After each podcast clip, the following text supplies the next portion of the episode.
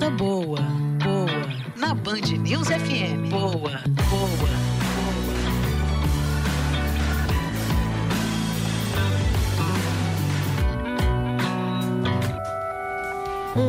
Bom dia, Mariana Procópio.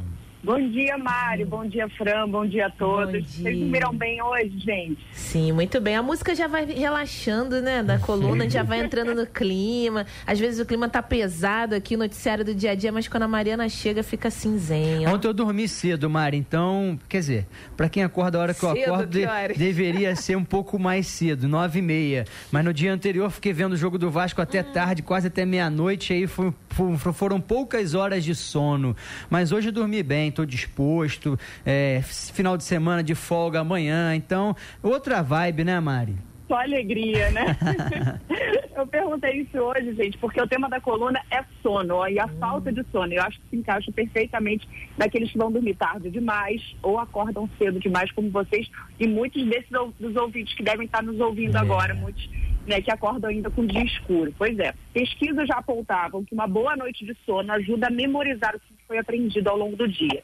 Mas estudos recentes feitos pelo cientista Matt Walker, que é professor de neurociência e psicologia da Universidade da Califórnia, nos Estados Unidos, considerado uma das melhores nesse tema do mundo, eles mostraram que é preciso dormir também antes de aprender. É como se uma boa noite de sono preparasse o cérebro para absorver o conhecimento e a informação.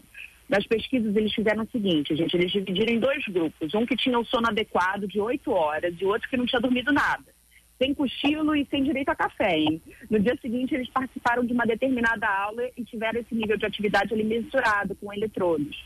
O grupo que não dormiu teve 40% a menos de capacidade de aprender.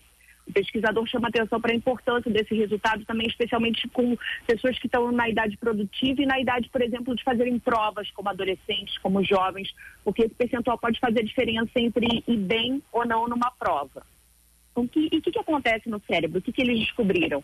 Através dos eletrodos, eles monitoraram as atividades e descobriram que esse grupo, que quando você dorme oito horas, é, eles identificaram a combinação de ondas cerebrais profundas que agem como um mecanismo de transferência, como num computador. O que foi absorvido e que vai direto para uma caixa de curto prazo, que é mais vulnerável, mas essa caixa da memória que a gente esquece com mais frequência, durante essa noite de sono é como se ela fosse transferida para uma outra caixinha ali no cérebro de longo prazo, que protege a memória ali uh, por mais tempo. Agora, os pesquisadores, esses mesmos pesquisadores, estão fazendo testes com pequenos choques ali no cérebro, que são imperceptíveis, que não dá para as pessoas sentirem.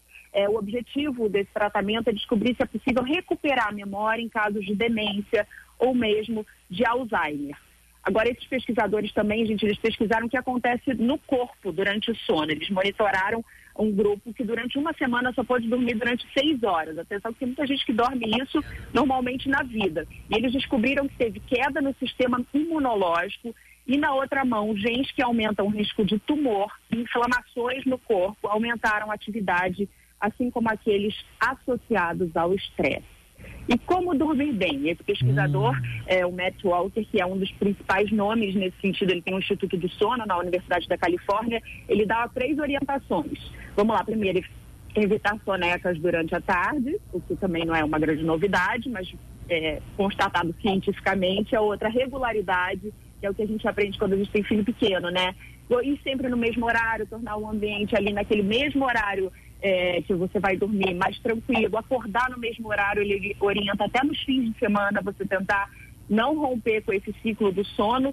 E, uma, e o, a última dica que ele fala é keep it, keep it cool, mantenha o ambiente fresco. E aí ele fala que, de acordo com os testes feitos por eles, tem uma temperatura ideal para o sono que é em torno de 19, 20 graus. Muita gente vai achar bem frio. frio. Ele fala que o ambiente mais fresco é mais agradável para o corpo e tende a, você tende a dormir melhor e durante mais tempo. É, lá em casa o, o ar-condicionado 22 eu já fico todo coberto com edredom no verão, mas fiquei atento aí às informações, durmo umas 5 horas por noite, tô frito, de acordo com essa análise aí. Ah, eu, Eu curto a sonequinha da tarde, viu? Hum, só que aí acaba impactando no meu caso, porque tô muito cansada, tira aquele cochilinho, depois acabo dormindo tarde à noite, aí vira aquela bola de neve. Mas agora eu já anotei todas as dicas aqui, Mari. Tem dia, Mari, que às vezes eu tô sentado, eu dou um cochilo assim de 30 segundos.